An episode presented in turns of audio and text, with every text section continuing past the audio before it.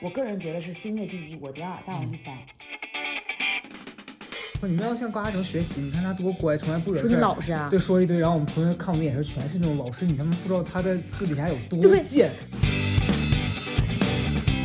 你懂我的意思吗？因为没有人认奇葩说。我靠，千山鸟飞绝都没有你这字儿绝，真的。但最后只能装满垃圾。直到我录了奇葩说之后，跟自己对话了，我才发现啊，原来李佳瑞是想要这个东西。出去走走，但窗外街灯。地方界的那个商哎呀演妈项，目蔡徐商坤，就是商演一姐啊，哦哦就人家只要一来明星啊，他肯定是李佳瑞组织，都是这样。时间的旅行啊，如果我好好学习，我是一定能考到中传的，因为我当年中传下证了，海带会各种奇怪。我还穿标坐公交车，拿 着 LV 就拿着嗯 LV 在佳木斯坐公交车，就是这样。其实对我来讲，这些外在的东西是一个虚荣。如果你看上哦。大家好，今天我和我的一个朋友又要跟大家展开一整期的闲聊。 你笑个屁啊！你这么正经的说，展开一整期的闲聊，因为开，我觉得每次开场都超尴尬，不知道说什么。因为你直接开始聊，别人又不知道你们要干嘛，嗯，是不是？你作为一个专业的主持人，你觉得这个开场应该怎么做？我觉得你不如看一看李思恒的那个自己录的那个节目。李斯恒就是嗨，他大是家这样好， Everybody，Hello Everybody，你一下瞬间就会让大家有听的欲望，哎，刚才要是有人认真听这个，这块耳朵就聋 了。我跟你说，太吵了。对， Hello，大家好，我是被奇葩说刚刚被淘汰的啊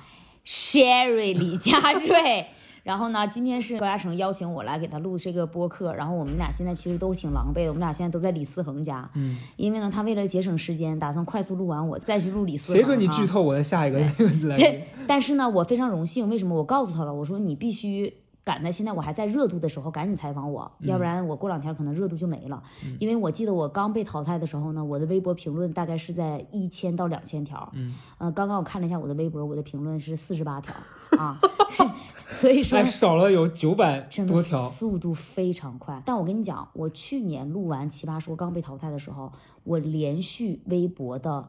浏览量，就是浏览的人次，全部都是一百万加。嗯连着大概能有一周，今年一次都没有一百万加过，嗯最高的就是有一次是八十多万，嗯，这是最高的。这挺正常的。我因为我想起来，我那个时候上嗯完大会的时候也是，我记得我第一次开直播，那时候没从来没做过直播。嗯嗯我打开第一场直播的时候，我那个观看人数我记得很清楚，大概是。一点二万，嗯，我去，我然后从今生再没有那么多人 看过我直播。 但我觉得其实抖音跟那个微博的使用的用户还不太一样，因为我经常最近刷抖音刷到你们的那个嗯卡段，嗯，比如说你那段儿就那个秋高气爽，就炸很炸，对，啊很多人爆知，道这个梗，但是也对对会也在抖音里面就会有些人说这是谁？就其实对。对对，就是我觉得微博上更多的是奇葩说的粉丝，然后那个抖音里边还是喜欢我段子的比较多。嗯对对，嗯因为我有一天无意间刷到你的抖音，发现你抖音在演那个老师啊什么的，对，还挺好笑的。好多人，然后就全都说我学的像。嗯这个时候，然后有一个人就说：“他说，哎，你你这种应该录一个段子，嗯没准能火呢。”嗯完了，结果我第二天就尝试了一下，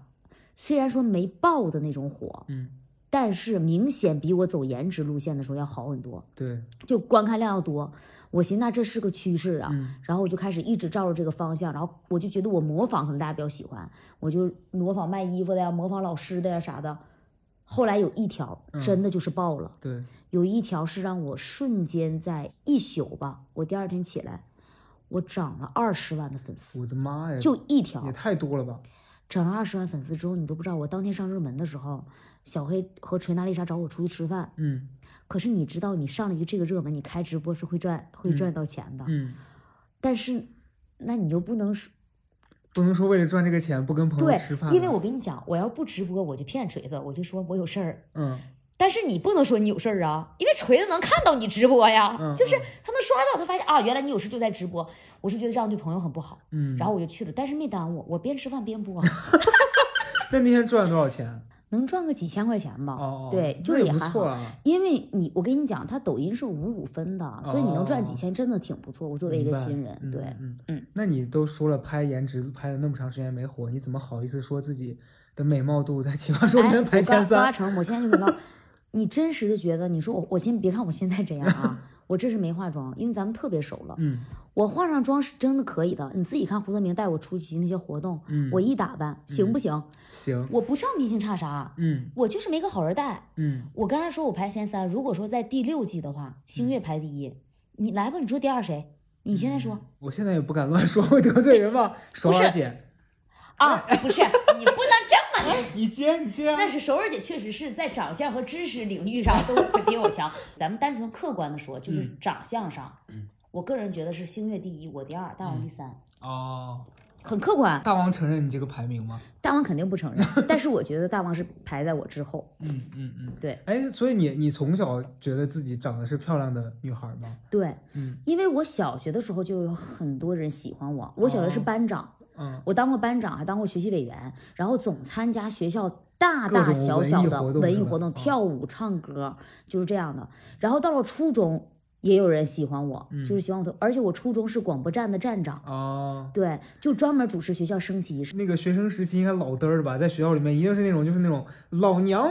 把握你们的生死大权，你们敢惹老娘，老娘让你们全给我站在那个主席台上。反正就是那种到了那个高中的，就是全程都是风云人物，嗯从小学到大学，全部都就是一提李佳瑞，没有人不知道。啊，就全知啊道，就是这种，这个绝对不是说在吹吹，的，对这个真的是你，你身边应该有那种，你应该小时候也是那种吧？我不是，我小时候真的是透明人，那我不 是，我不可能，哪有人？像你这样接话的？不是你我那，你我不不可是，能是透明啊，嗯嗯对吧？我到哪个场合我也不可能是透明。嗯你那个时候觉得好像这小姑娘挺能耍尖儿，但你现在想想，其实就是注定了你要干这行，，对对。就吃这口饭。就我这样小时候是这样，我是在老师面前和在同学面前是不一样的人，同学面前不要撒欢儿，在朋友面前就是跟现在差不多，但嗯我在老师面前就特别乖，不说话，反正。几乎我记得小学六年级还是嗯就那个时候也年纪稍微大一点了，嗯然后我们老师在班里面就跟同学夸我嘛，说你们要向高嘉诚学习，你看他多乖，从来不惹说你事儿，老实啊。对，说一堆，然后我们同学看我的眼神全是那种老师，你他妈不知道他在私底下有多对贱。哎，那就你学是那种习好吗？学习一般，啊我文科特别好，但我从小就理科差。我小学的时候数学都能考六十多分，你就想想我数学有多差。啊，小学六十多分确实有点对，低我上了。初中考过一次十五分，初二的时候，然后我们老师就跟家长说，意思就是你让他嗯留级吧，嗯就别让他再嗯嗯在这边上了。嗯嗯，我其实小学学习好，到初中开始有点放松，也不嗯怎么好好学习了。但是嗯后来听说考高中考不上得花钱，哦，就是后来最后一年的时候就猛努力猛努力，然后嗯考上我们家的一个什么重点高中，嗯自己考上了五百多分。因为省钱，你那个时候就有这个意识了。因为那个时候考不上，我就肯定不念了。哦，那个时候我我家人已经找好了，就让我去厨房的卖货 了，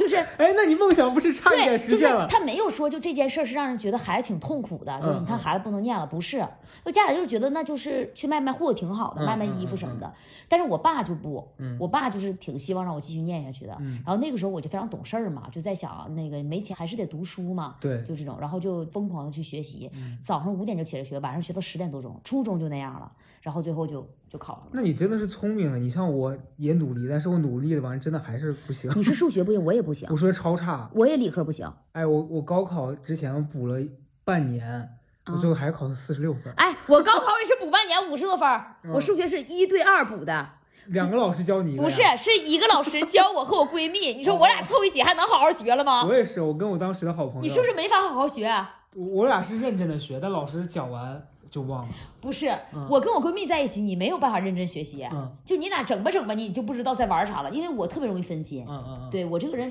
不太能接受得住外界的诱惑。我说实话，你就说我们这种赔钱货，就给人家家教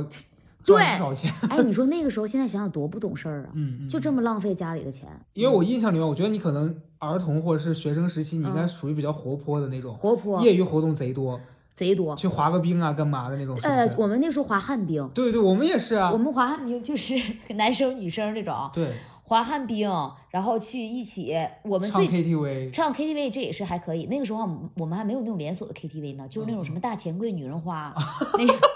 女人花是什对么？，女人花名字 KTV 的名字哦啊，哦哦我们叫大，还有个叫大钱柜，嗯，什么女人花。就它是钱柜的山寨版，叫大钱对柜。对对，对，我们那个时候还那个啥，就去逛金太阳嗯，买衣服，女生攒钱。我妈那个时候高高中的时候，把一个礼拜的伙食费全给我，嗯我什么都不吃，就买衣服，嗯那时候我就特别爱美。买完了衣服之后，那我没钱吃饭怎么办？就花对象了，啊就是这样。基本上女孩可能都这样吧。因为我那时候不谈恋爱，然后嗯但是就是出去玩儿，也嗯是没少跟同学在一块儿瞎混。对但是我现在想想，我觉得最不懂事儿就是花了家长钱，然后跟他们说去上课了。对，其实我到高中之后，我压根儿不学习的最主要的原因就是我自己知道我通过艺考嗯，能考上大学了。对，但是你知道我为什么特别后悔我没有好好学习吗？嗯如果我好好学习，我是一定能考上中传的，因为我当年中传下证了，嗯可是我文化课不够，嗯，我文化课只有三百多分，最后我就在哈尔滨了。哦，我我一直就在想，如果我从大学就是在北京上的话，我不至于这么晚就快三十岁了才来北京。嗯，嗯如果那个时候大学就在北京的话，我就一直留在北京。嗯对对我那时候是艺考，然后也是当时是一直觉得自己应该考不上北京的学校。你哪个学校毕业了的我？是西外西安外国语，哦对对我也对是，我其实我跟你情况很像。我也是那个时候考了好多学校，拿了好多证，嗯但是那个时候，首先那个时候年纪小，我从来没有一个人出来过。嗯，然后那时候艺考，你知道好多人是来北京考试，或者是对人家到南京或哪里的那个对啊考点儿去考。哈尔滨啥我压的？根儿那个时候就不想这个这茬子事儿，就觉得说我在我家这儿随便考考习得了。你学啥专业呀、啊那时候学那个戏剧影视文学，也是这种，真，你那个文化课要求很高的，戏剧是嗯不也是？没有，我高考也四百多分，反正也是艺四百多分考很。厉 害了，我三百多我分们，两个差生在这边一嗯不是大聊四百，多分，我觉得艺术里可以。嗯，嗯反正后来上了，但是也是你上了之后，你发现你学艺术，然后你没在北京、上海这些大城市的对学校，还是有差的。嗯你想象一下，咱们两个学传媒的孩子，一个在西安，一个在哈尔尔滨，对你，西安能比哈尔滨强点儿，对，就这两个地方就注定就是不他一就定没有会这个很好的文氛化围，对对对，你知道我来北京第一年，当时在在公司嘛，然后你嗯看到好多实习生，人家在北京读书，人家才对大二，人家就已经能来这种地方实习了。你就在想，我那时候大二我在干嘛？我在咖啡店给别人端盘子，压根儿就就不啊是一个世界你了。大学也做兼职是我吗？大学反正除了学习啥都干，不是，你家也不是还 OK 吗？你也用学校但我打家人工不给我吗，钱，当时一个月只有五百块钱，你想哪儿够啊？五百块钱够干啥呀？我那个时候应该是七百，我以为只只有我很苦呢。 你想我五百块钱，然后你你一个月下来，除了吃饭，其实啥都不剩了。后来你慢慢长大了，你的那个欲望越来越对，强烈，你想要的东西越来越多。我嗯，记得我刚上大学那阵儿，一每个月是七百块钱生活费，那时候还会管家里骗钱。你你还骗得到我，骗没有人给我， 因为我只能自己出去干。我跟你讲，这就是让我比较感动的地方，就是我家虽然穷吧，嗯然后我妈每次也是，我要上大学之前，我就要想争取一个月一千块钱的生活费，嗯我妈说只能给你七百。嗯然后当时我因为这个事儿跟我妈大吵了一架。嗯但是其实到了大学之后，我发现每一次她都给你将近一千，嗯，嗯她就是嗯里外里她就是这么给对你。对，家长还是这样的。嗯，你知道你可能为什么不给吗？是因为你家条件还 OK，你妈就想限制你。但是你的第一，你的打工，你你不做跟你职业相关的吗？你怎么找还去？这就是聊回我们刚才聊的，就是没有那个氛围。我虽然学这个，但是我所有跟这个相关的工作，没有这样的工作可以让你做啊。你想，我学这个专业，我对口的专业是当编剧，西安哪有当编剧的可能性啊？你从北对北电出来都不一定当得了。然后你就说那写写作吧，那年代还没有现在公众号什么这么多的，嗯那时候就是给杂志投稿，然后你确实可能我也不是那种就是人家给一个标准你就能完全写的符嗯合嗯人家的，嗯嗯我投了好多啊都不要，嗯，然因为后我觉得你很好啊，写哎，作我跟你，说，我人生最接近一次是我当时给一个杂志投稿，让那个杂志收了我的稿子，我很开心，那是我第一嗯次哦哦靠哦哦写作赚钱了。啊他就说我们这个杂志觉得你这篇稿子特别好，我们第一期这个月发，啊你这个放第二期，下个月那个建稿就给你打钱。哦哦，第一期发完，杂志社倒了，不是你方的吧？ 倒了，他真的就倒了。然后问题是这个男的，就是这个开杂志社这个男的，现在还跟咱们的朋友跟科科玩在一起。哦啊我想说哪一天我见到他，我一定要质问他，你还记不记得我？哎，那你那时候写那一篇是给你多少钱？我忘了，好像大概五六百块钱吧。但那个时候其实五六百块钱不重要，你重要是这件事儿。哦 就你第一次因为你的这个爱好可以赚钱了，就你就觉得哇很神奇。我们这个学主持的啊，嗯我觉得相对于来说，可能比你们还会 OK 对，你的们起码有商有演什对么的对，我记得我赚的第一笔钱是我主持了一场拍卖，啊， 拍卖哎，啊，特别绝。哇，哎，我跟你讲，你会觉得很心酸的。那嗯个时候我上大一，嗯，去到哪儿呢？洗浴中心，洗浴中心搞拍卖啊，就是在洗浴中心里，大家都洗完澡了，不是在坐在大厅里吃饭嘛，嘛？啊然后这个时候就让我上去了，嗯啊然后拿着几个不知 名的人画的画，嗯，你们这诈骗吧？就是拿着不知名，我们我们会说这是什么复刻的什么谁的那种，啊就没有告诉他不可能卖齐白石的画跑他妈洗浴中心卖去吧，对不对？然后就卖这个画，嗯，嗯，卖了能有个半个小时吧，哎，一幅没卖出去。肯定谁会买啊？不是别的主持人就能卖出去，哦因为我一看就是个小孩儿，嗯卖不出去。但是呢，你卖这个半个小时，给我了我八十块钱的劳务。嗯，我当时是让我大学的室友陪着我去，八十块钱老吴回来，我俩花了三十块钱在对面的那个小吃部、嗯要了个溜肉段儿，要了个地三鲜，我俩吃的特别开心，然后最后还剩了五十，嗯，这个五十我就回去好像是买了一个什么小外套儿，就那五个十是块钱的小孩绝对 能买，我经常买这种，你嗯都嗯知道，嗯我经常买这种便宜还好看的东西嗯，那是我赚的第一第一笔钱，第一笔钱，那是我第一次接触到，那算商演了。嗯，我第一次接触到商但演，是还是没卖出去是吧？我卖了这一次之后，人再不找我了，没有机会去再卖货了。所以我在大学的这些年，我挣钱就是靠教艺考的学生，哦因为我在我们学校的专业还是可以的，所以就是到时候我就去找那种艺考的学校嘛，嗯先是教学学前教育的自备稿件，然后教吧教吧这个再教艺考生，嗯就类似于这样去挣点生活费。哦，那那个的收入还可以吗？其实当艺考老师收入是可以的，嗯嗯我之前是不高，就之前教学前教育的时候，是你得有教学经验，你才能嗯教艺考的学生。那个时候我记得东北的冬天五点我就得起床，就得坐那个大巴车到江北，然嗯后再倒一辆车。而且你也知道，我去教学生肯定穿着很好看，穿 的穿的真的是那个时候很好看，大皮靴啊，嗯大皮靴。就反正穿的贼东北，但是那个时候老子没有貂啊，嗯，就是大皮靴，穿个呢子衣服，你想想，我都没有厚衣服。你不冷呀你？嘎嘎冷，但是你得好看，你得去呀。嗯，你就想想，你做个二幺九，还整成那样，拎个包去了， 就打扮成那样。那个时候好像是教三个小时给一百块钱，嗯嗯，然后我那个时候我还当歌手，我兼差唱歌，想象不到吧？哎，你的歌声还可以，还可以赚钱啊！我的妈对呀！，嗯唱歌也是一百块钱三首歌，就这样。后来我当了艺考老师的时候，是快要升大三，大二到大三，嗯那个时候是我第一次接触到投资吧，也算是，或者是加盟吧，是跟我一个老师，嗯是学生的分成。嗯，哦，对，那个时候我赚的第一笔比较大的收入就是五千块钱。嗯。我靠！我当时觉得老子真的不当主持人了。我跟你讲，你起码就是靠这种艺考啊对什么赚钱，是真的来的挺多的。，对，嗯，虽然累，但你这个回报是值得的。不，是艺考老师，虽然虽是挣得多，嗯嗯但他真的太养人了。嗯，我就是因为那几年一直做艺考老师，挣的比较多，所以你我就一直觉都得不想想出来。明白，我一直都不对想走肯定是这样的。对，嗯太安逸了那样的我话跟你。说，我大学期间我也有一次很想去体验当老师，嗯，是那个学校暑期有那种支教的项目，嗯当时就很想去体验一下，因为嗯首先你会觉得支教这个事儿它是个好事儿嘛，嗯然后其次你就觉得我平常在朋友中间也能说会道了，为啥我不能去试嗯一下？但我那时候真的在大家面前撒不开，你也知道，就你在朋友面前你张牙舞爪，但啊你到了那个台上，你就会觉得特别紧张。所以就是你还是非常适合在幕后做文笔这种。我发觉现，得我现在是找到我自己舒服的领域，就是我觉得我啊写东西，或者是我跟你们聊天儿，啊我啊能啊很开心。但你把我放在一个全新的陌生的环境里面，我就是会觉得，我会觉得不安全。然后那时候我记得人家面试，其实也就是几个学长啊啊，拉你，然后让你上台随便讲一段儿。哦，我现在想想，我脚趾都抓地。我当时我在台上干啥呀？我上去之后，我就说我给大家讲一段英语，然后我就拿那个英语课本儿，半天说了半天全是 中文，也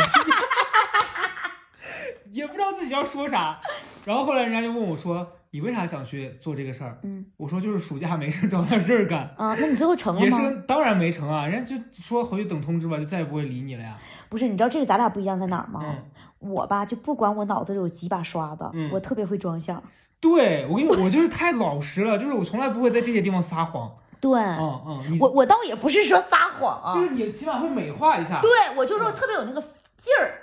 就是当时我记得去的时候是有家长在我面前的，嗯我还想，哎，来来了家长，就是我会有那个状态。，对，但我是完全没有。你所以你知道那年暑假我去干嘛了吗？干嘛？ 我去参加了快乐男生。 唱歌啊！你这太专业绝也专业太也绝干不了，我靠，千山鸟飞绝都没有你这事儿绝，真的。爱好也实现不了，然后写作又没有人看你。然后那年不是暑假吗？暑期你知道那两年一零年吧，嗯我大二，然后就不是暑期六七月那个快乐男生就开始海选了， 你怎么样啊？那什么成果？就海选都没过啊， 当然没过。人家我还是哈尔滨二十强哎，呢。因为我那时候又胖，然后啊妈呀！对对对，哎，我跟你们，高嘉诚之前长的，高嘉诚，我看到高嘉诚那个时候照片，我不知道为什么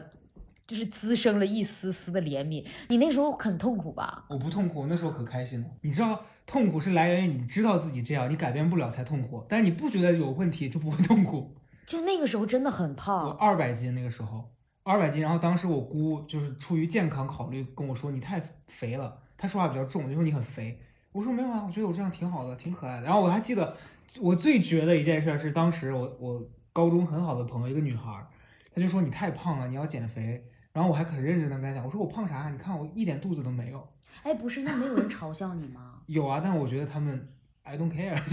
啊，你不在意别人的嘲笑，你还是能听进去，但是你不觉得自己胖，就那时候真的没觉得自己胖，因为你就回避照镜子。我是后来直到大学快毕业了，有一次，我觉得我在这儿郑重的明现 H&M 集团，我去逛买衣服店，穿不了你知道第一次进一个试衣间，里面全是镜子，啊就你第一次被一个四面镜子包围，啊啊啊啊然后你一看，哇，你觉得一只猪，然啊后，那时候你终于认识到说啊，我好胖。你会自己看着不舒服的时候你去减，你不会对因为别人说你什么那个。对我，我就是这样，包括现在也是一样。你就比如说你拿上节目这件事儿，如果嗯别人都说我不适合，可是我自己非觉得我适合，我不会听。但假如今天所有人都跟我说啊你太适合，但我自己觉得不行，我就不会去。就是我这个就咱俩对不太一样的地嗯方，嗯嗯，就是你你应该挺了解我，我是挺在意别人说啥的。我也在意，我也会听进去。尤其有咱俩一样的地方是，一百个人夸咱们，咱们都觉得没啥，但有一个人嗯骂我们，我们绝对听进去了。对，而且我这个人是，多数人如果给我提意见的话，我就不知道该怎么办了。嗯嗯嗯，我是这种的，对，对就是我我个人是觉得，其实我有主意，嗯，但是却没有很不明显的坚定主见。对对对我也对，是，我这是我咱们俩统一的问题。但是你知道吗？就这样，就是很限制我的发展。就像嗯我一直想来北京，一直想来北京，就一直因为这么不坚定，对对所以就对一直在哈尔滨待我也着。是，我最近也是因为这个事儿，有时候经常很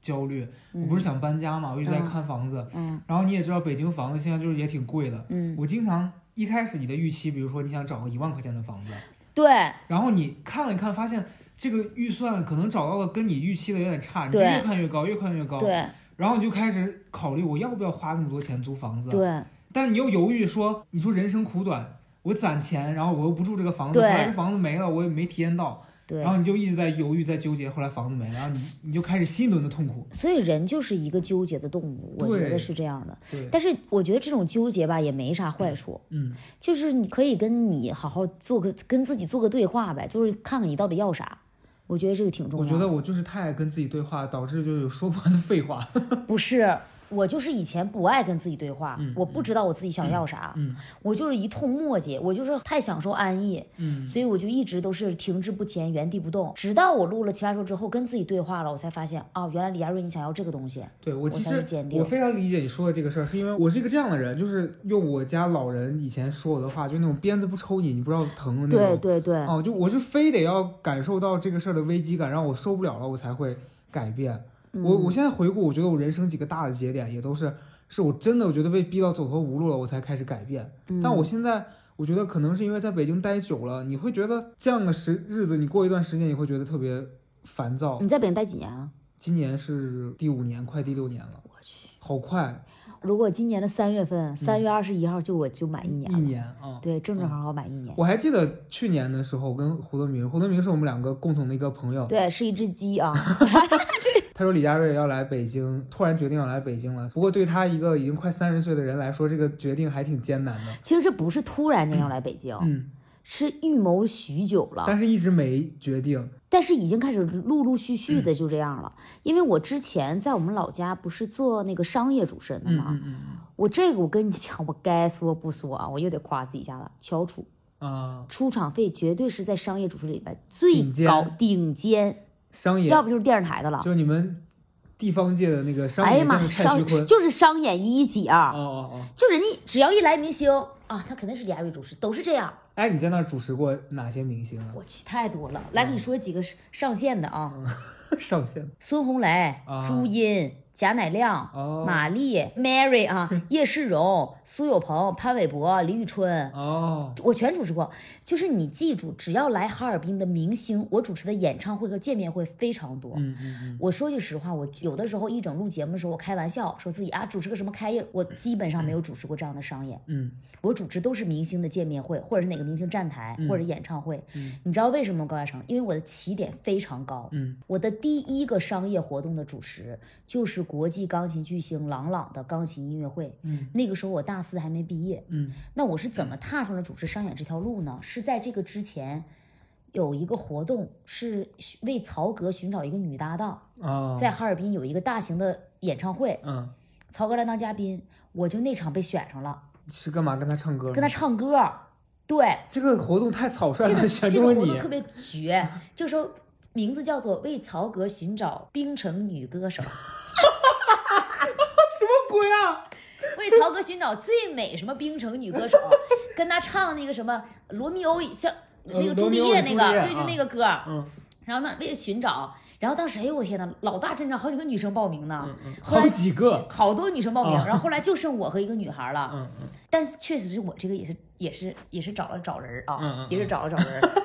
对，因为我在哈尔滨非常多的歌，我就说，我说你们冰城也是没几个女歌手啊，就是我找在哈到尔滨你，有非常多的歌啊。嗯然后我就让我那个歌打了个招呼，因为我那个时候我还在电视台工作，嗯也好歹算是小有一点点名气，嗯所以他们觉得哎，找一个电视台的主持人合唱，还有的说、嗯说哎，我们是电视台的，有一位主持人是你的粉丝，跟你合唱，这不是挺有意思的吗？嗯嗯嗯然后就这么的跟合唱。然后当我站到这个舞台上的时候，别人以为是唱个歌拉倒了，我没有，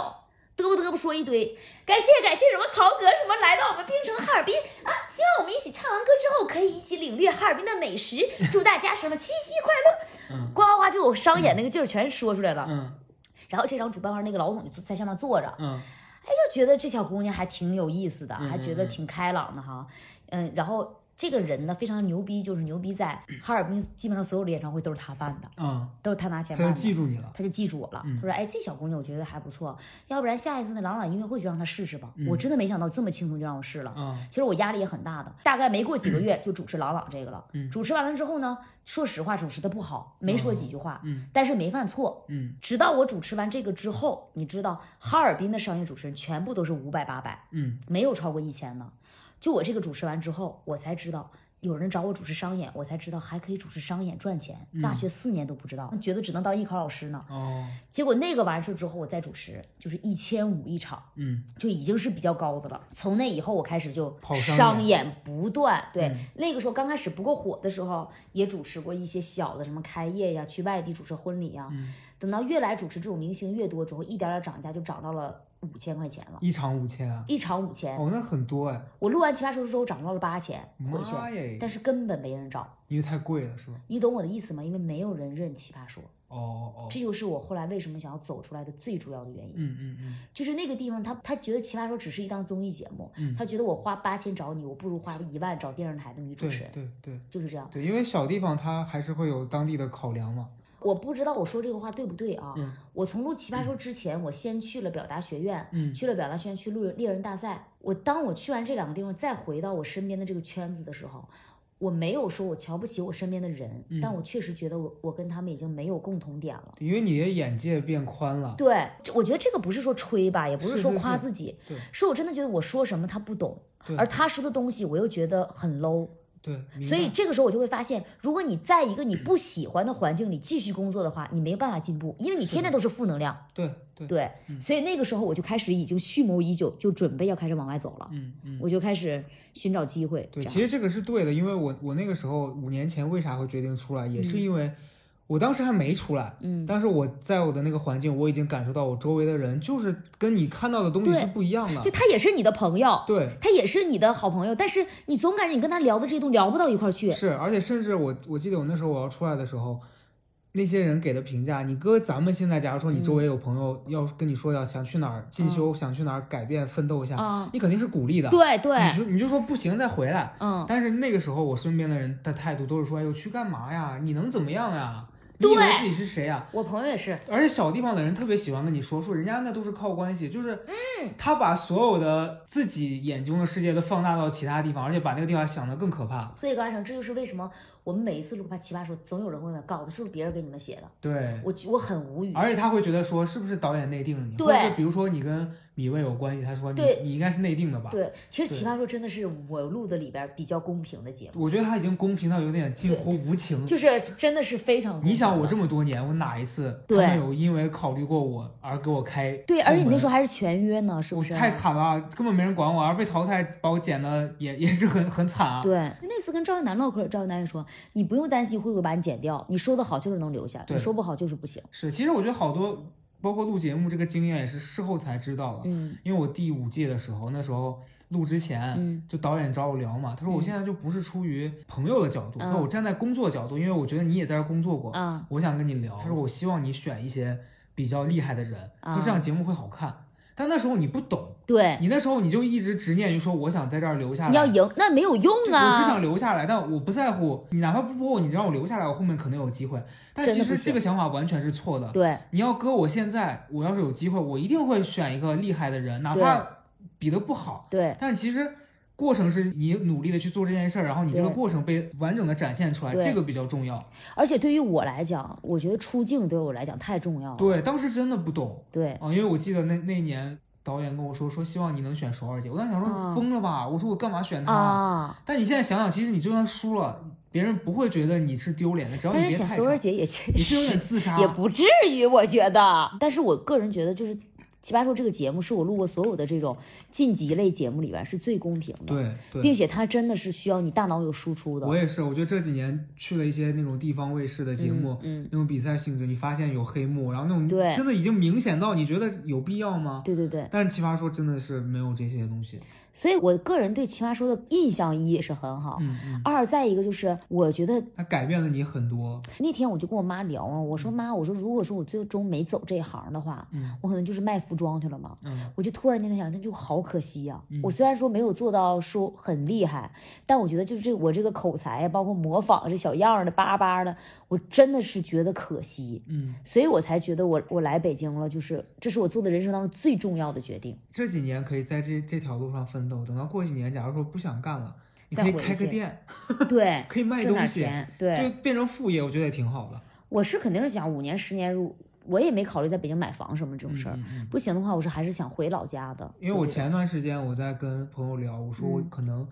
因为我一直也是没想过说我要在北京长久的待下去，对我就想说以后如果有机会，比如说不像现在这么呃，因为病毒啊什么的，你不嗯能乱跑这些事儿，你可以选择一个没去过的城市体验一下，然挣了点后开个钱小对店啥的，也也觉得也是一种生活的方式。我就开服装店就行，我觉得服装店蛮好的，非常适合我，嗯。因为我太接地气了。我这个女孩对，儿我觉得你你当服装店，你一定是能跟当地所有人打成一片的那种。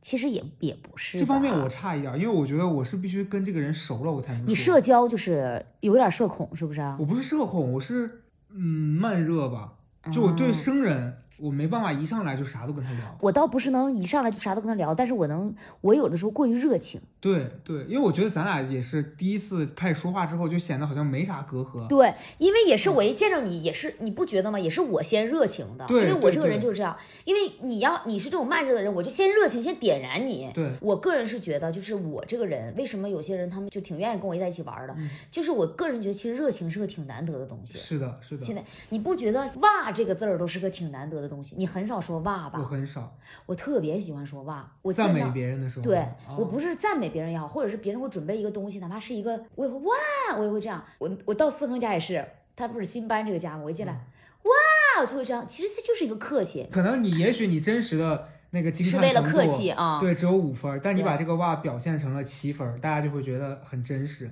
对，嗯，但你的那个主要是因为你真的能说出来人家这哪儿好。你嗯，你要像我，就是我的，你想我的语气，我进来哇，大家说你有 病吧，。那可能你也是不太善于像我这样表达因为咱们的朋友，周围的朋友，就是如果我说一些这种话，他们觉得我就是在讽刺他们。对对，我要是来了一声不吭，嗯，也很奇怪。对嗯对，所以我觉得这就是像人设的问题。是，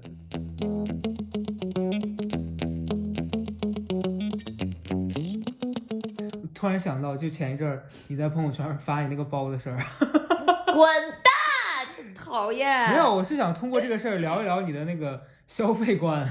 我的消费观，这个可以聊一下。嗯因为我我跟大家讲一下这个事儿，是有一天李佳瑞在朋友圈发了一个九宫格的一个图，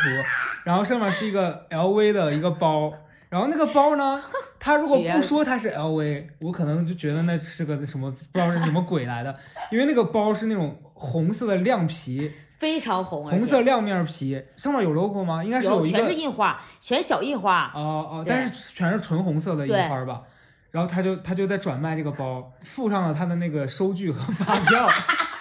应该是五年前吧。好久。那个是我大学刚毕业的时候嗯啊，那是我送给自己的第一个奢侈品。对，但是我但是我必须说，那个时候李佳瑞的审美真的太差 了，那个包真的丑到我想说神经病啊！不是他那个高嘉诚，他没忍住发给胡泽明，就去吐槽我这个包。我确实啊，我我的审说美这个，我说这个包是爽儿姐孩子满月的时候对喝酒用的吧？不是我我的审美确实是来北京之后才改变的。嗯，我之前呢就是一种怎么说呢，用一个非特常别精本土准的不审美叫土不土，洋不洋，嗯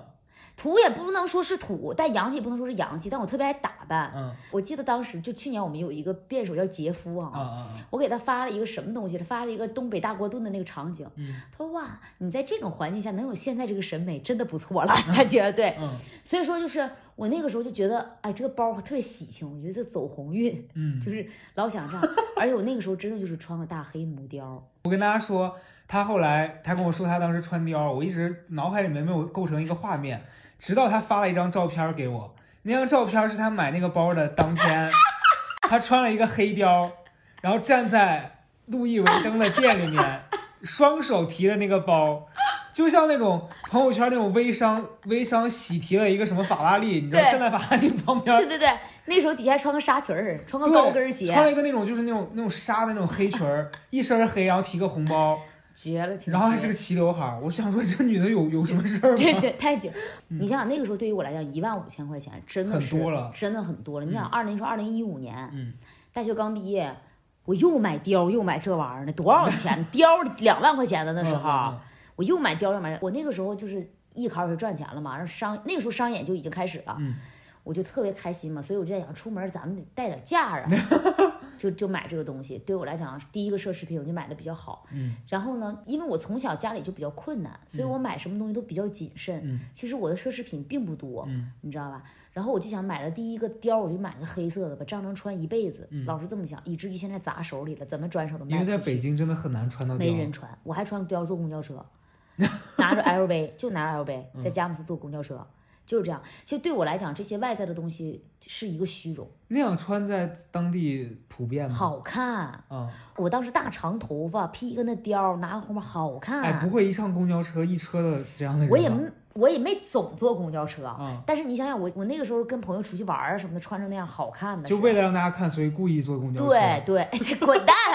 没有公交车上确实想省点钱，因为我这个人就是节省，哦，我能坐公交车去。你看我现在我也挤地铁，嗯就我找房的时候，我为啥跟你说我必须坐地铁？嗯嗯，就是是钱我没有必要不把它花在刀刃上。对对，就我这觉得这样很对，其实我我那天就跟胡德明唠，胡胡德明说：“哎，李佳瑞有时候至于这么节省吗？就是因为我就是小时候穷怕了，嗯，嗯就是你穷过，所以你自己知道金钱对自己来说有多重要。”是所以我从来不都都不会乱乱花钱花一分钱。嗯但是我这个人，都很多人都说金牛座抠，嗯我想说一下我的金钱观。其实我不抠，嗯其实我我真的还可以买一个包。因为我前两天也买了一个小包，我自己给自己定了个目标，就一年买一个包，我觉得对就已经挺奢侈的是了。的是的，但是女孩子嘛，我觉得年轻时候你挣点钱，一年买一个包可以了。对，对我前两天就是买包的时候，我也舍得花钱了，但是打车我还是会拼车，嗯，就是这样。你到现在还是会拼车啊，我拼车啊，那有被青人认出青菜来拼吗，车，没有我戴口罩啊，现在都、啊没人认出我。青菜拼车，而且我不报销的话，我基本上都拼车，而且能坐地铁，我还会坐地铁。嗯嗯嗯嗯我从来都不觉得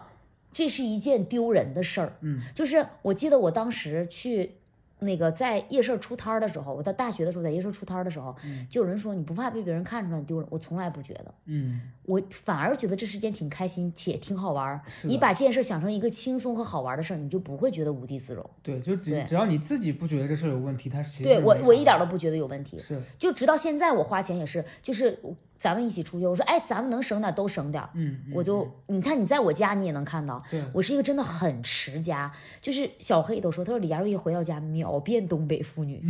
就是这样，我就是一个在外面，嗯，愿意把自己打扮的漂漂亮亮的，然后出门，但是回到家我就是很接地气的一个是人的，。是的。对，那你这张脸花了多少 钱呢？我这张脸，我跟大家讲，可能你看不出来啊，但是真的花了不少钱。我第一次做整形的时候，那是打什么玻尿酸什么的嘛，啊啊，那个时候就被坑了。 嗯，妈的，打玻尿酸两针花了一万多，你第一次打是哪儿？鼻子？鼻。子哦，鼻子和下巴一起打的。嗯我那个时候觉得自己，我再出门我很自信，因为我从小个子就矮，我就不是很自信。嗯当时我变漂亮之后，我就发现自信的女孩，你事业都会不一样。嗯从那个时候就是一发不可收拾了，一直都在用打针在维持我这张脸。嗯，直到我是前年一七年的时候，我第一次做了一个动刀的整形，眼那个睛是吗？呃，鼻子哦哦哦。对，眼睛也没算动刀，哦眼睛你是第埋一线儿，次就敢动鼻子，你胆子还挺对大的。那个也是考虑很久了，嗯，然后做了一个全麻，五个小时要插尿管做的，天哪，嗯、花了九万多，嗯，那个时候我嘣儿都没打，就谁陪你啊？我一个女闺蜜哦，哦住，哦院住了五天，因为我做的是肋骨嘛，嗯嗯，就嗯取了一块肋骨垫到鼻子上，哦、天哪，要躺五天的这种。嗯当时我朋友来看我的时候，看到我那个样子，我跟你讲，高亚成，他们都我以为他们会笑，他们都眼泪哭了是吧？他说：“李佳瑞，你好像被人揍 了。”他说：“你为啥要这样啊嗯，？”我去，哎呦，为了美啊，还在那那样呢。然后说：“李佳瑞，你将来能成大事儿，就你这个苦都能吃，就没啥的了。”我跟你讲啊，有个七天，有个十天，就啥都没事儿了。我从来都不避讳这些事儿，嗯我就是这个对于对于一个女孩来讲是特别正常的，嗯嗯，嗯就谁都有爱美的权利啊。对而且我整形花的都是我自己的钱，对，我觉得其实现在大家对整形已经没有那么，只要你你别他妈脸上没点玻尿酸，证明你生活过得匪很一般，你知道吧？ 真的是。我我觉得是这样，就是你你只要别整失败了，或者是对你被骗了，你你就是去一些正规的地方，你做完只要好看，大家给对的反馈其但实是我之好前的做失败过一次，哪里啊？ 就是鼻子，我第一次做完之后就做成了匹诺曹嘛。匹诺曹就是我妈见到我都说，她说姑娘你撒了多少谎啊，那鼻子那么长。哎，我跟你讲，你那个时候瞅我啊，嗯，我就特别像个狗，因为她鼻子很长，你看我就一直都好像都在这样太闻。好笑了吧？特，我跟你讲，我那天天天以泪洗面，嗯，我那个时候是第一次有点想去自杀，天哪，那么严重啊？非常难看，你我嗯等他完事之后，我给你瞅一眼照片儿，嗯你就会觉得这就是我做动的第二次一个改装。嗯改装了之后呢，要说这个东西是无止境的嘛，我也是真的不太建议大家啊、嗯去嗯弄。我觉得适可而止，对不要不，要改上装瘾之后我来北京那次，你不是也知道吗？我嗯又、又动一次，嗯嗯嗯，再动其实动完之后跟原来没啥太大区别，你看对你都对没看对嗯出来吧？对，但是就是有钱烧的，就是闲的没事儿就想整，就想再调一下，就做病了，对，就有毛病，就想嗯又花了七八万块钱，就是闲的没事儿又要去弄，结果其实没什么太大变化。是这个时候我才意识到就是浪费了，是的，所以我后来就开始我们不要再弄嗯其了，实你就弄一次，你满意了就可以，不对要再那么就是是闲的嘛。啊，非非要调，所以说这个东西它就是永无止境。对，我劝议大家，如果你没有说长得很难看，就是说，如果你能接受得了你的脸像猪头，你也能接受得了你的鼻子像匹诺曹，你也能接受得了眼睛可能闭不上去，那你有啥还不能接受你这张还算正常的脸呢？对呀、对对呀、吧对呀、对我我现在作为朋友，我就只认识一个人，是就是朋友的朋友那种。嗯，他是我见完，我觉得他整的有点不适合他，所以我每次看啊到他，我会觉得这张脸不搭。很整容脸吗？就是你一看你就知道这张脸是我肯定是整过，而且刚开始第一次见你，我甚至没看出来你的脸是我动过的啊对吧？是你说我才觉得说哦，可能是哪里是是人工的。我觉得大家可以整形，但不要失去你自己的特色。对，其实像我们认识的很多明星，多多少少脸可能都会有点动过对，但他不会失去自己的原本特色。你看章子怡也漂亮，董洁也漂亮，她们还是原本的样子。对，你可以有一点点微调、抗衰什么，这个都很正常。但是你千万别整成那种千篇一律。嗯那嗯这个世界上不可能有两个你嘛，对对不对？你就看之前那个演员那个节目，那个张萌不是就在讲说自己最后悔的就是对把脸。对对，就她有原时来很候漂亮，对，我觉得有时候不要太听别人的。对我给你讲一个例子，就是我前两年的时候刚上完节目，嗯然后我不是出书，我就跑那个签售嘛，嗯，然后去东北就碰到一个男孩儿，就是那种你知道非男的常整容有非点常儿嗯活灵活现的那种男粉丝，然后就拉着我就后来加了我微信啊、啊因为他当时我为啥会记住他，是因为嗯那场活动他特别活泼，啊那是我去东北的唯一一场是沈阳站，然啊！后签售啥的吗？签是售，然后那啊场人还挺多的，我当时有点纳闷儿，我说天呐，我在东北有这么多人喜欢啊我啊。啊啊啊！然后在那个书店，然后你知道书店的老板都是比较稳重的，嗯然后那天看到我跟大家互动方式，然后那个老板我记得特别他说他说你们年轻人现在都这样互 动啊啊，你你们说话都这么开放的哈。啊 那其实那天我也没说啥，我记得嗯可能就跟现场跟那些人开玩笑比较，就像咱们这样子。嗯然后后来那个男孩比较有特点，我就记住他了。嗯后来他加了我微信，刚开始还好，后来慢慢熟一点，他说话就会越来越有一点没放分肆寸。啊，放肆，他就跟我说：“他说你看你长那个样子，人家都整，你为什么不整？你长多丑，你自己没点逼说什么就说这些。啊刚开始我会觉得他可能就是这样，然说后后话就来这样啊三番五次这样说，有一次就把我惹毛了，啊因为他很爱整，他的脸是整个都动过的，但我必须说，嗯他那张脸嘛，动过了之后差别不是很大，啊但他给我看了他整之前的照片，可能就他以前长得是不好看的，他动完之后，他起码看起来没有到美，可是起码不会是难嗯难看看的了啊啊啊啊、但他就是一直，我觉得他其实一直在整，也是因为他自己不相信自己现在这样好看，他嗯一直在追求更更好的状态。嗯，但就像你说的，其实花完钱也觉得不值，但他对就啊还是觉得心里但是头过他不为去什。就但我觉得这个东西是你自己自愿，你没有必要去跟别人说你干嘛对干嘛他，所以我觉得他后来已经有点扭曲到他开始动员别人也去做，他就一直哦跟我说你必须去动，你你看你这个哪哪哪儿，他就然后用一些很刻薄刺激的话啊，说什么你看你哪儿长得多丑，然后有一次就把我给逼急了，我当时也没太客气，嗯，我说你现在整这样，你有多好看吗？我说你你做这些，你有觉得你你最擅长的就是开我始说了你觉得你生活有变好吗？有人因为这个更喜欢你了吗？嗯你工作有更顺利了吗？反正可能当时没有这么没有攻击性，甚至嗯更难听一点。然后他那天他就安静了，隔了一天给我发了很长的消息，就说确实我觉得我这样做是不对的，很没礼貌。对然，后说我确实也觉得我自己心里出现了一些问题，这就是整容的病态，还是你要接受自己。对因为你像我也觉得我自己长得不是好看的人，嗯可是我能跟我自己这张脸和解，我觉得我这样对 OK，我也没有说因为我长这个样子，大家不愿意跟我交朋友，，对大家还是会因为你这个人而喜欢你，对，所以不要一太对这个脸太有执念。所以我对我就觉得男生和女生也好，哎来一点正能量的话啊，就是男生也好，女生也好，外在不是最重要的啊，嗯你可以内外兼修，对吧？对你看，就比如说高嘉诚，是不是啊？你看人家读多读书，哎，人丑我们就怎么样，哎多读书。啊你说 真发现越读书越丑啊！我我刚本来还想说，大家喜欢李佳瑞也不光是因为她漂亮，还是因为她有趣。现在我觉得大家喜欢她呀，就是因为她这张脸高科技。哎，不是，但是你没法，你夸我只能说，因为她长得漂亮和有趣，永远不会说啊，因为她脑子里，因为我读的书确实少，你不是读读书的问题，因为对你不是那块 料。就我真的是，我真的是没有办法安静地在那读书。嗯嗯嗯。你可以把它变成个电视剧，或者变成什么让我其看。实我真的觉得大家找着自己合适的方式，让自己变得更丰富，就不一定非得读书。对，因为我经常，我跟你说，我的微博私信还有各种提问，收到最多就是说你能推荐我喜欢的书吗？或者是你能告诉我哪本书好看，适合我读吗？我就想说，大哥，第一，首先我不认识你，啊、其次是就算我认识你，我喜欢的书未必你喜欢。对，再者就是读书这件事儿真的不是适合每一个人，为啥非得要读书呢？啊、但是我秉承着很羡慕的状态吧。对对对，嗯对，就是我看到你们这些，尤其是去你家的时候，看你家有那么多书，哎你但看我家家的哪有书？但我家那么多书，我也不是都读。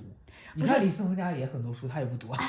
不一样，就是我对于读书的人，可能是这个人就是人越缺少什么越羡慕什么吧。就像对冉高明，他很羡慕我的俗，就是我的那我的那几个单押， 他就是自没己事也儿，俗啊，他凭什他么就羡是他慕你？不是他说我他的歇后语就还好，他说我的那些押韵非常俗，他说李佳瑞你这种俗，可能因为我没有，我就非常喜欢，他就这种他就是在你面前会有很多这种疯话。他因为今年他不是歇后语一直在用嘛，对他后期有有点枯竭了。嗯我就跟他说，我说你看，我练这一套嘻哈 rap 也没用上，不如我传授给你。他就死活不接受，哎对，哎，我在想，明年我要再录的话，我想把那个押韵学一搞一学是下，吧？对，就像冉高明那样，成为一个标签儿，嗯，就是叫单押小公主，就专门就是整押韵。但你那套那套真的太二人转但了。是，当那你说呀，那你说奇葩说现在没有这个风格，那咱就二人转风格呗， 对不对？我本来就是二人转风格嘛，你现在提前泄露，就会有人也学起来。万一比你用的好，你明年就没所以你这用段就掐了，别播去 吧，这段掐了别播可以吧？那你现在最近这段时间在北京在干嘛？这不是前段时间一直在录奇葩说嘛，嗯然后这段时间你没关注我朋友圈吗？我最近节目都连上了，最近哦，我前看段时间到你上了《开门大吉》也上了。嗯，李四恒也上了啊！哎，我告诉你们，高亚成也上《开门大吉》了啊，一首歌没猜出来阐述，写书。一首歌都没猜出来，我猜了一万三千块钱、啊，而且我还被人教育，你知道吧？就是我没猜出来就算了，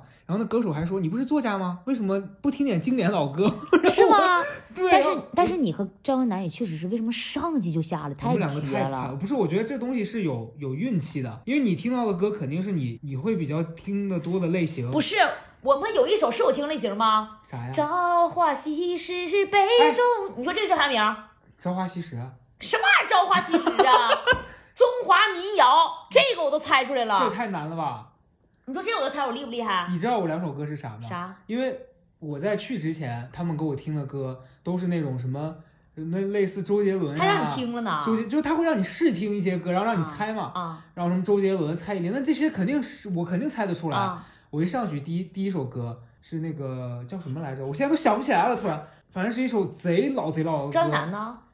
赵英男第一首歌猜出来了，然后第二首歌他没猜出来。钱也没得着。哦，他第二首歌是他那首歌确实有点冷门，他那首歌是信和阿令唱那首歌叫《狂风里拥抱》，那歌确实不太好猜。啊但我跟你说，那个我我觉得这就是运气。我那天录到后来，我觉得节目组已经有点发疯了。啊我不是两首歌都没猜出来嘛，啊我就下去了。然后后面来了一个一个女孩上来猜，然后那个歌我们全场没有一个人猜得出来。然后后来就揭晓了，啊就出来一个男孩唱，我我们全程也不知道那歌是啥。啊！然后男孩说啊，这首是我自己的创作。那他妈谁能猜出来呀然？后我就说，我说节目组发疯了吧？到现在我都不知道那人是谁，啊也不知道那首歌是谁。所以就是说，这些节目有一些人也是但是我觉得，其实他让我们上这个节目，不是说非让你猜歌，或者是说我他是觉得我们录个综艺节目，对，让这个节目呢有点意思。就像我那一段儿，你看吧，非常好玩儿，嗯我就觉得。对。对所以我我个人就是觉得多录这些节目也是想，我想锻炼我自己综艺感。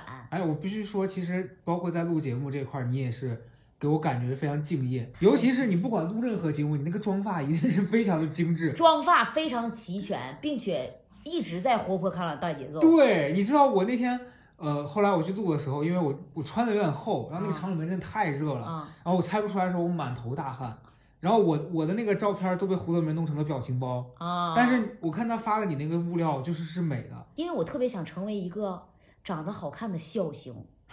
这你不觉得就笑星里边儿好看的少？嗯，对？吧？所以我就想成为一个长得好看的谐星，这样能独树一帜一点儿。哦，我对自己的规划和定位还是比较那个的，比较明确，对，所以我这段时间就是一直在录各种节目嘛，尤其《奇葩说》完事之后，嗯通告也开始有的也上来了，嗯，嗯对吧？是，赶紧抓住这点热度吧。都已经对，四十八条了，你哎真的是哎呀，呀，过两天变八条了。刚才发了一个什么玩意儿，好像就五条才，可能没上来的，等要买点儿吧，真的是哎呀难看的。哎呀，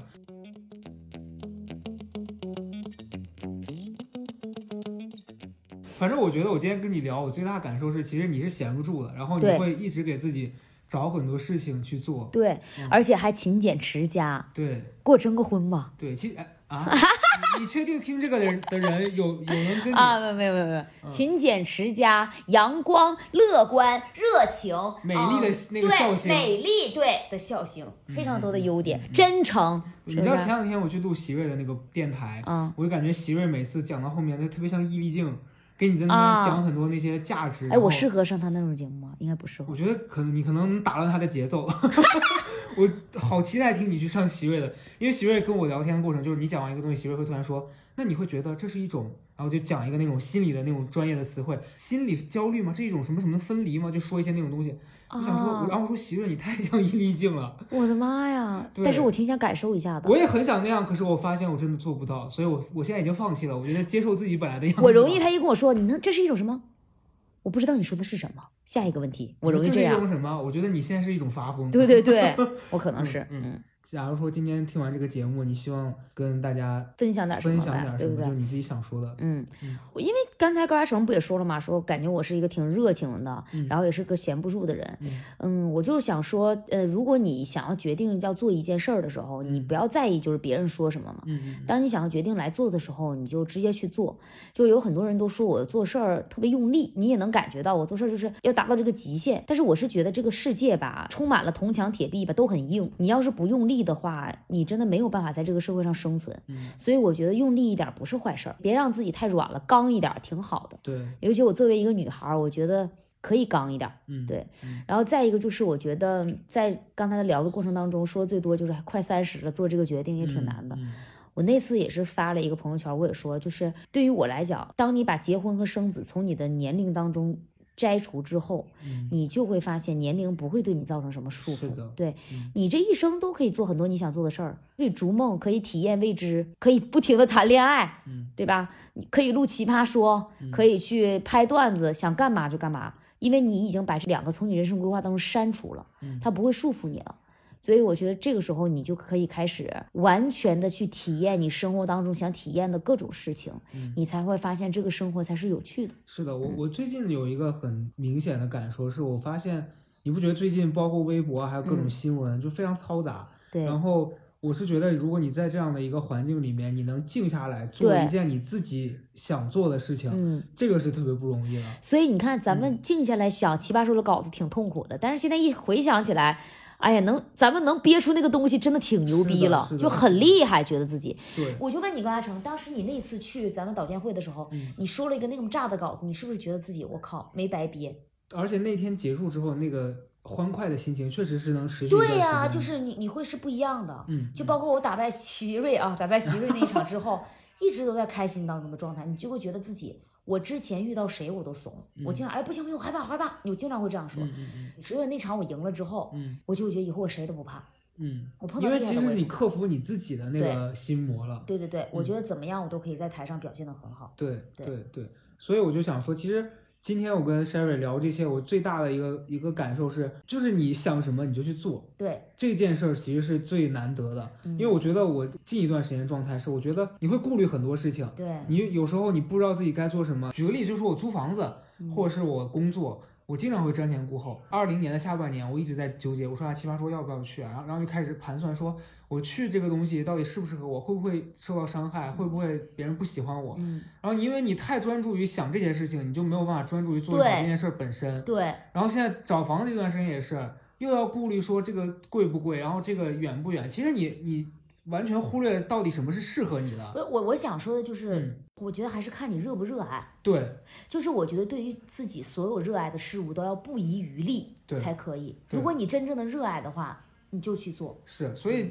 包括今天我在跟我朋友聊天的时候，我说决我就决定，我希望今年能做一个当机立断，就是比较果断的人。嗯这件嗯这件事儿如果我决定了。我就做，然后要用结果说话，而不别是优柔在寡这个断过程里面，我一直给自己煎熬否定。对对对，所以其实真的，大家想做什么事情，还是要趁着自己还有这个热情，赶紧去嗯对完成。想要辞职就马上辞职啊！有爱的人就马上去见他。嗯然后呢，想要参加什么活动或想去旅游，背上书包马上就去。你在你犹豫的那个阶段，可能会嗯错再过再去那个地方就不是你想去的。是的，对是的，是的。那最后跟大家告个别吧。，好 那告别个明年奇葩说如果还有的话，我还会继续参加。嗯我这个嗯人就是很坚定，我说参加就是参加，即使它很痛苦，嗯但我还会参加。我希望大家可以关注我各种的节目，然后我虽然节目没有很多，但是我天天在微博上发，嗯然后大家可以继续关注，然后嗯多给我来点评论，持久一点，希望大嗯家对嗯啊。，别让它再只有四十八条。对对对对对，然后希望大家关注我的节目吧，然后关注我这个热爱舞台的东北冰城女 孩儿